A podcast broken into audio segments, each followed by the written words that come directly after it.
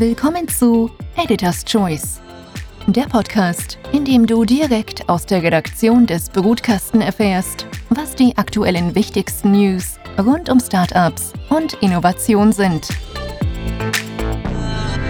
Hallo liebe Community, herzlich willkommen zu der neuen Ausgabe von Editor's Choice, dem Podcast direkt aus der Brutkastenredaktion, in dem wir jede Woche über ein aktuelles Thema reden.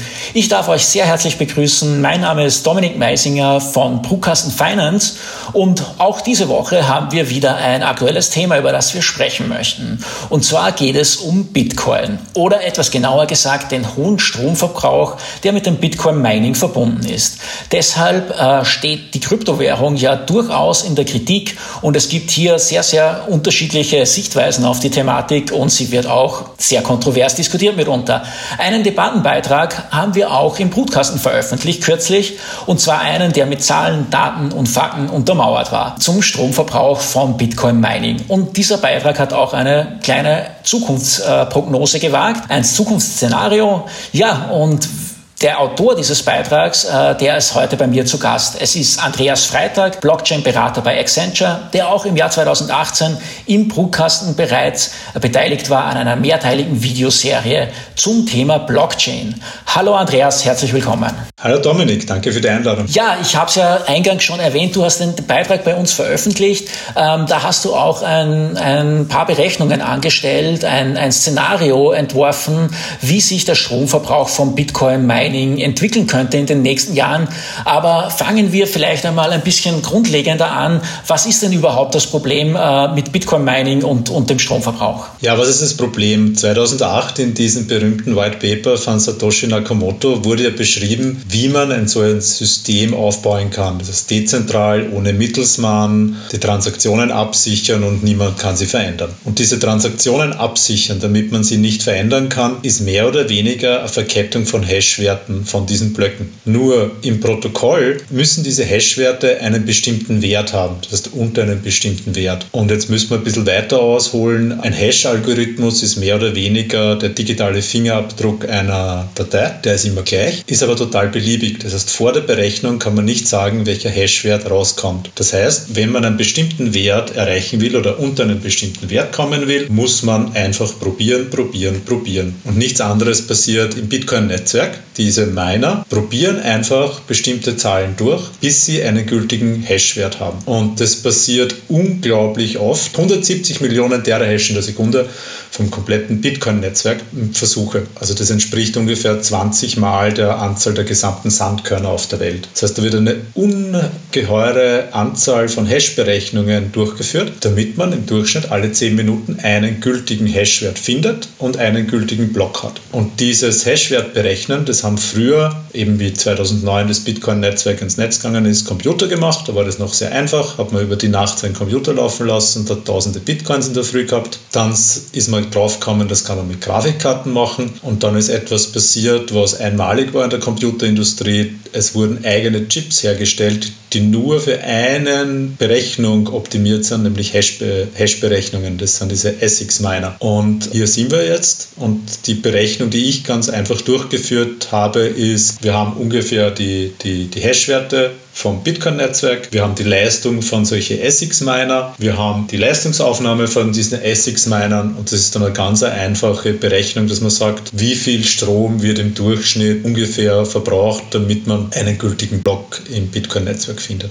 Ja, äh, du hast es jetzt eh schon angesprochen und da ist natürlich jetzt die spannende Frage, was waren denn deine Ergebnisse? Was äh, ist in deinem Szenario dann herausgekommen? Wenn man jetzt einen durchschnittlichen Wattverbrauch pro Terahash von 60 Watt annimmt. Ich habe das eben im Artikel angegeben mit verschiedenen Miner von einem sehr beliebten Mining-Hersteller, also Mining-Hardware-Hersteller. Dann kommt man auf knappe 90 Terawatt pro Jahr. Also das entspricht ungefähr dem Stromverbrauch für Belgien oder Finnland. Das kann man im Internet auch nachlesen, wie viel Stromverbrauch die Länder haben. Also das ist der Stromverbrauch, den wir dann erreichen würden der momentan verbraucht wird. Also 90 Terawatt werden nur durch das Mining und dabei äh, kalkuliere ich nicht Klimaanlagen etc. mit, sondern wirklich nur, dass diese Mining Devices verbraucht wird. Mhm. Du hast aber ja auch ein Szenario entworfen, wie sich das in einiger Zeit dann entwickeln könnte. Und da geht es dann, glaube ich, viel, viel deutlicher über den Stromverbrauch von Belgien hinaus. Ja, ich muss sagen, hier habe ich einfach einmal ein Szenario gemacht. Ob das wirklich eintritt, ich habe keine Ahnung und das kann eigentlich keiner wirklich abschätzen. Aber unter der Annahme, dass wenn der Bitcoin-Kurs steigt, dass auch die Mining-Bauer linear steigt, dass genügend Hardware Verfügung ist, dass die Hardware sich nicht um einige Faktoren verbessert, kann man ungefähr annehmen, dass sich das Ganze annähernd linear entwickelt. Das heißt, wenn der Bitcoin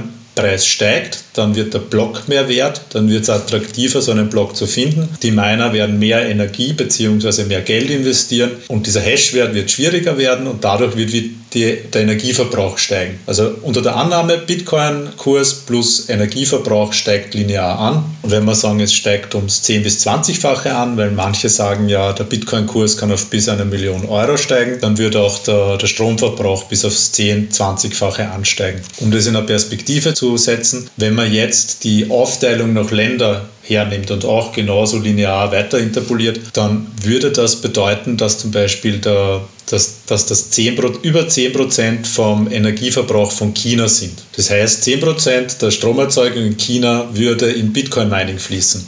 Die weiteren Schluss, den ich daraus ziehe, das kann ein, ein Land nicht zulassen. Jetzt nicht aus politischen Gründen, nicht aus philosophischen Gründen, nicht aus wirtschaftlichen Gründen, sondern rein aus energiepolitischen Gründen. Weil auch China hat sich verpflichtet, CO2-neutral zu werden. Energie ist limitiert, das heißt, es wird ja auch dann die Energieinfrastruktur ins Limit bringen. Und spätestens, wenn ich in diese Bereiche komme oder schon viel früher, muss ein Land einfach einschreiten, um seine eigene Stromversorgung und CO2-Bilanz quasi zu beschützen. Also es hat dann nichts mit Bitcoin zu tun und Auswirkungen auf die Finanz, sondern auf, auf das Stromnetzwerk und den Verbrauch für Energie. Jetzt haben wir, glaube ich, knapp äh, unter 1%, also 0,8% der Strom Erzeugung in China wird äh, für Bitcoin-Mining ausgegeben. Also ich glaube, wenn es dann in, in einstelligen Prozentbereich geht, wird China was unternehmen. Das bedeutet aber, dass die Miner vielleicht in andere Länder umziehen. Das heißt, das Problem wird nur verschoben. Und ich gehe davon aus, dass westliche Länder viel schneller einschreiten werden als China. Also ich kann mir nicht vorstellen, dass in Deutschland oder Österreich der Staat oder die Energiewirtschaft zulassen wird, dass 5% des Stroms äh, in Bitcoin-Mining investiert werden. Und wie schaut denn das in der Praxis aus oder wie könnte denn das in der Praxis ausschauen, wenn wir jetzt einfach einmal spekulieren? Würde dann einfach gesetzlich Bitcoin-Mining verboten werden? Ich glaube, in China gibt es ja schon teilweise Verbote, werden nicht exekutiert. Also ein, einerseits kann man es ja verbieten, aber die zweite interessante Frage ist, wie exekutiert man es? Das heißt, man muss dann wie bei, keine Ahnung, Marihuana-Plantagen auf die Suche gehen nach illegalen Mining-Farmen, die sehr viel, also Anschlüsse, die einfach unheimlich viel Energie benötigen und keiner weiß warum. Und und diese dann abschalten lassen. Also wie das dann umgesetzt wird, wird sicher interessant. Aber wenn ein, ein Bereich so hohe Energieverbrauch hat, dann findet man die, diese Verbraucher auch, würde ich jetzt mal sagen. Mhm. Und da gibt es ja jetzt auch einige Sichtweisen auf das Thema, die ein bisschen anders sind. Also die die Krypto-Community diskutiert ja das Thema hm, Nachhaltigkeit und die Auswirkungen von Mining oder von, von, von Kryptowährungen generell ja durchaus auch intensiv. Und da gibt es ja einige Argumente, die sozusagen den Energieverbrauch von Bitcoin relativieren. Zum Beispiel wird häufig argumentiert, dass da ja relativ viel schon jetzt mit grüner Energie gemacht wird mit, oder mit Überschussenergie aus Wasserkraftwerken und ähnlichem. Äh, wie, wie, wie stehst du zu diesem Argument? Also im Zuge von diesem Artikel habe ich mir genau angeschaut, wie, wie schaut denn die Energiemix in China aus, in den einzelnen Provinzen. Und wenn man da äh, genauer hinschaut und die Provinz nimmt mit dem äh, stärksten Mining-Aufkommen, dann sieht man, dass diese Provinz äh, 82 Prozent der Energie aus thermalen Quellen, das heißt aus fossilen Stoffen erzeugt, vornehmlich Kohlenstoffen. In Xinjiang wurden enorm viele Kohlenkraftwerke erzeugt, um den billigen Energiehunger der chinesischen Wirtschaft zu stillen. Und dort gibt es Überschusskapazitäten, aber aus Kohlekraftwerken. Das heißt, diese Geschichte, es wird aus entlegenen Wasserkraftwerken erzeugt, da gibt es vielleicht ein, zwei Mining, Rechenzentren, aber das stimmt leider so nicht. Also ich würde sagen, der größte Teil von der Energie, die für Bitcoin-Mining verbraucht wird, ist keine Green Energy, weil man muss auch sagen, es interessiert Bitcoin-Miner nicht von wo die Energie kommt, sondern nur der Preis, weil äh, man muss einfach so billig wie möglich der Energie einkaufen für Bitcoin-Mining, damit man überhaupt konkurrenzfähig ist. Das heißt, irgendwelche Solaranlagen, Windkraftanlagen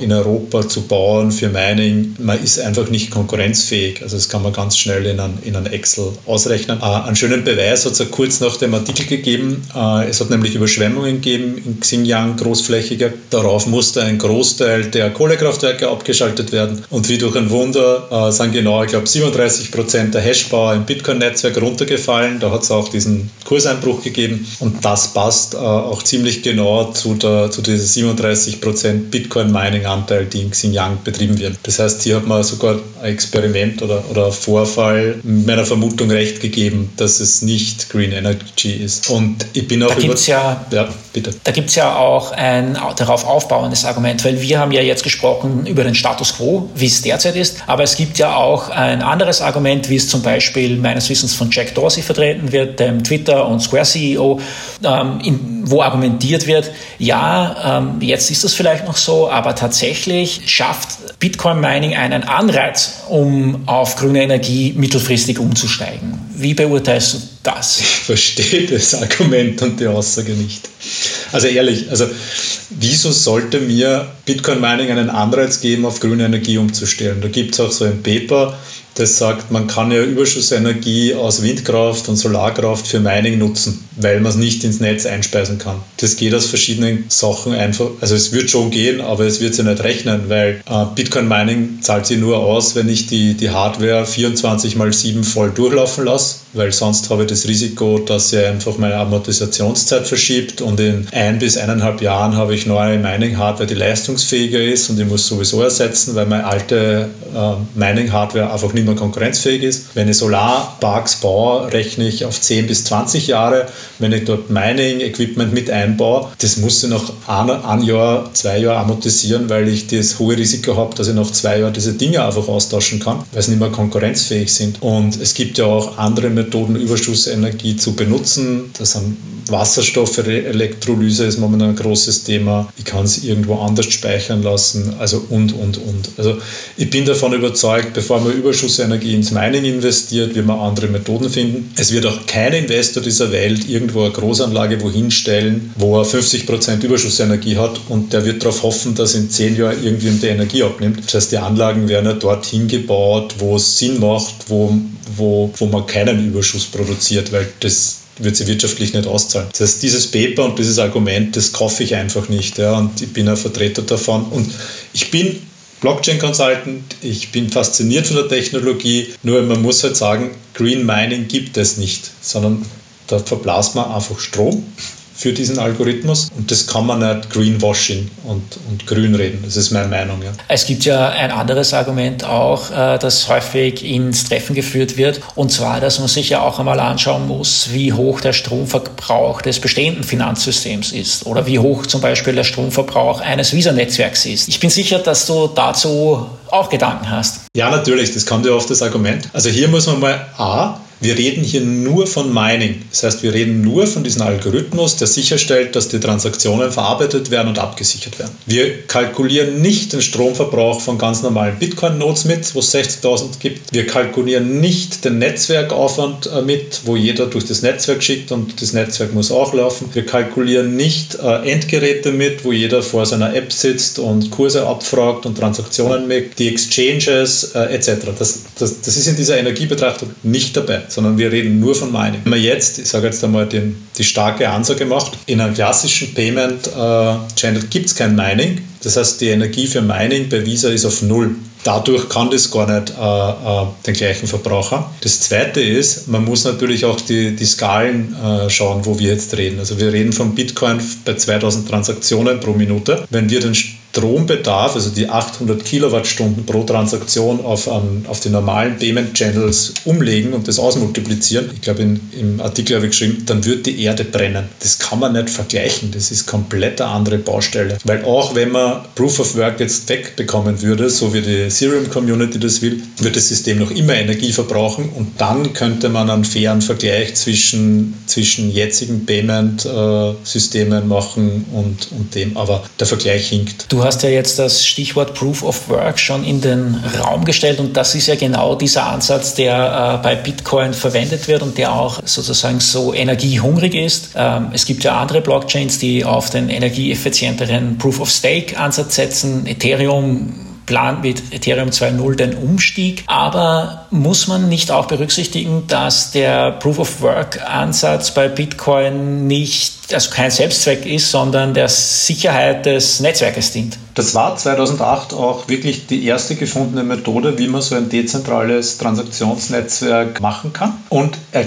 dient auch zur Absicherung. Aber in den letzten Jahren, und Ethereum war da einer von den ersten, ich meine, der Vitalik Buterin kommt ja von der Bitcoin-Welt, hat gesehen, welche Probleme es dort geht und der hat zum Beispiel Ethereum auch auf Proof of Work gestartet, aber da im Algorithmus schon einen gewissen Speicherbedarf, RAM-Bedarf eingebaut. Das heißt, man kann es nur mit Computern, mit Grafikkarten machen und nicht mit ASICS-Minern im Moment. Das hilft schon sehr, sehr viel, weil Grafikkarten sind limitiert und verbrauchen nicht den Strom, den ASICS-Miner brauchen. Das heißt, hier ist schon mal ein erster Schritt in die richtige Richtung passiert. Das zweite, wo, wo sie dran sind, und das schon seit, ich glaube, 2017, ist dieses Proof of Stake, um diesen Algorithmus einfach umzudrehen äh, und das von dem Stromverbrauch wegzugehen und auf einen Voting-Algorithmus zu gehen. Aber dort ist, es dauert ja so lange, weil man will ja auch sicher gehen, damit es dezentral bleibt und auch sicher bleibt. Also es ist nicht trivial, dieses Proof of Work abzulösen. Und es gibt natürlich sehr viele Blockchains, die sagen, das machen wir jetzt schon, nur die haben nicht die Aufmerksamkeit und Bedeutung wie Ethereum-Netzwerk. Das heißt, wenn, wenn da was schief geht, dann hat die ganze Community ein Problem und darum muss man das vorsichtig machen. Aber auch hier sieht man schon, dass das Geld regiert und es schon Strömungen gibt, die von dem Proof of Work nicht weggehen wollen genauso wie bei Bitcoin. Das hat aber keine technischen Gründe, sondern das hat eher äh, wirtschaftliche Gründe, weil es gibt bei Bitcoin fünf bis acht Mining Pools. Das heißt, Bitcoin ist eigentlich nicht mehr so dezentral, wie immer gesagt wird. Die entscheiden, welche Transaktionen in die Blocks kommen. Und die wollen natürlich nicht von dem weggehen, weil da werden teilweise dreistellige Millionenbeträge in Mining-Infrastruktur investiert oder die Firmen selbst produzieren auch Mining-Hardware. Das heißt, da lebt ja eine ganze Industrie davon, dass dieses Proof of Work weitergeht, so wie, so wie, so wie es ist. Und wenn man jetzt Bitcoin auf Proof of Stake umstellen wollen würde, dann müssten ja die äh, mitmachen und auch updaten. Das ist ja in so einem dezentralen System müssen ungefähr 80 Prozent freiwillig updaten und das wird nicht passieren. Also höchstens der Bitcoin-Preis fällt ins Bodenlose aufgrund dieses Energieproblems, dann werden die vielleicht auch einlenken, aber vorher wird das nicht passieren. Also aus deiner Sicht ist es höchst unwahrscheinlich, dass bei Bitcoin eine Änderung in Richtung weg vom Proof of Work stattfindet. Das kann man nicht vorstellen, solange der Kurs mhm. so hoch ist glaube ich nicht. Aber dann sind wir ja an einem Punkt angelangt, wo wir uns die Frage stellen müssen, was bedeutet das dann, wenn wir uns deine Analyse ansehen, für Bitcoin? Und für die Zukunft von Bitcoin. Das ist eben die Spekulation. Ja. Äh, wenn der Energieverbrauch so bleibt und die Länder das einfach so lassen und nichts dagegen unternehmen, dann kann es so weitergehen. Wenn der Kurs runtergeht, dann kühlt sich das Thema sowieso wieder ab. Wenn der Kurs weiter raufgeht, sie verzehnfacht, ich glaube, dann kann es auch dazu kommen, dass, dass gewisse Länder einfach Bitcoin-Mining verbieten. Das kann wieder Auswirkungen am Kurs haben das kann wieder auf die komplette Bitcoin-Community Auswirkungen haben, dass sie was bewegt, aber das sind sehr, da ist sehr viel Konjunktiv dabei. Ja. Aber das sage ich auch in, in meinen Kursen. Also neben den ganzen Kursrisiken, die ich in An Angebot, Nachfrage, Marktmanipulation habe, habe, habe ich bei Bitcoin und Cryptocurrency auch technische Kursrisiken und der Energieverbrauch ist halt einer davon. Ja. Und regulatorische Risiken in dem Sinne können ja auch massive Auswirkungen ähm, dann auf den, auf den Kurs haben. Wie stark würde sich denn deiner Meinung nach ein Miningverbot in bestimmten Ländern äh, dann auf den Kurs auswirken können? So, jetzt fragst du mich nach einer großen Glaskugel. Wenn ich das wüsste, würden wir nie, das, dann würde ich es hier nicht sagen. Ja? Ah, keine Ahnung. Also das, wenn jetzt China abgeschalten wird, sind 6% des Minings äh, Kapazität wird, dann müssen wir schauen, ob überhaupt noch Blöcke generiert werden können äh, in, einer, in, einer, in einem vernünftigen Zeitfenster. Also wenn ich sage, ich nehme jetzt 60% von der Mining-Kapazität weg, kann es durchaus sein, dass die Blöcke dann eine Stunde oder länger brauchen, bis man wieder einen Block hat. Das würde natürlich zu einer massiven Verunsicherung am Markt führen und ja, also wenn du Panikverkäufe hast, also das kann, ich sage jetzt einmal Zahl, 50 bis 80 Prozent mal runtergehen, ja, wenn, wenn, wenn dieser Dominoeffekt äh, äh, passiert. Ja, aber das ist reine Spekulation. Ja, also zum Abschluss zwar keine konkrete äh, Prognose von Andreas Freitag, aber wir haben ein Szenario und man muss noch einmal ergänzen, es ist ein spekulatives Szenario, es ist ein Szenario unter vielen möglichen, aber es lohnt sich wahrscheinlich trotzdem auch darüber nachzudenken. Und so ein Szenario haben wir jetzt beleuchtet. Wenn es genauer interessiert, wer sich für die Zahlen auch interessiert, der kann auf auf der Brutkasten-Website einen Artikel von Andreas Freitag nachlesen. Darum ist der hohe Stromverbrauch ein existenzielles Problem für Bitcoin, lautet, der, lautet die Headline des Artikels. Ja, und da gibt es sicher für diejenigen, die da ein bisschen tiefer eintauchen wollen, noch einiges äh, daraus äh, zu ziehen aus dem Artikel. Andreas, ähm, vielen herzlichen Dank, dass du heute dabei warst und uns mit deinen Insights versorgt hast. Für, für nähere Frage muss man vielleicht die richtigen Minister äh, einladen und fragen, wie viel Prozent des österreichischen Strom wäre okay, dass er für Bitcoin-Mining verbraucht? Das wäre wär eine interessante Frage. Ja, also schon eine mögliche Idee für einen weiteren Podcast. Aber mit, dies, aber mit dieser Folge kommen wir jetzt eben bereits zum Ende. Also noch einmal danke, Andreas. Vielen Dank, dass du dabei warst. Ja, danke, Dominik, und äh, danke für die Einladung nochmals. Und vielen Dank auch an euch, liebe Community, liebe Zuhörerinnen und Zuhörer. Abonniert unseren Podcast auf Spotify oder auf anderen Plattformen, auf denen ihr ihn hört. Wir sind auch dann in der nächsten Woche wieder mit der nächsten Folge vertreten. Und bis dahin wünsche ich euch eine schöne Woche. Ciao, auf Wiedersehen. Das war Editor's Choice, der Podcast aus der Redaktion des Brutkasten. Wenn es euch gefallen hat, dann schickt uns Feedback, bewertet und abonniert uns. Danke fürs Zuhören und bis nächste Woche. Euer Brutkastenteam. team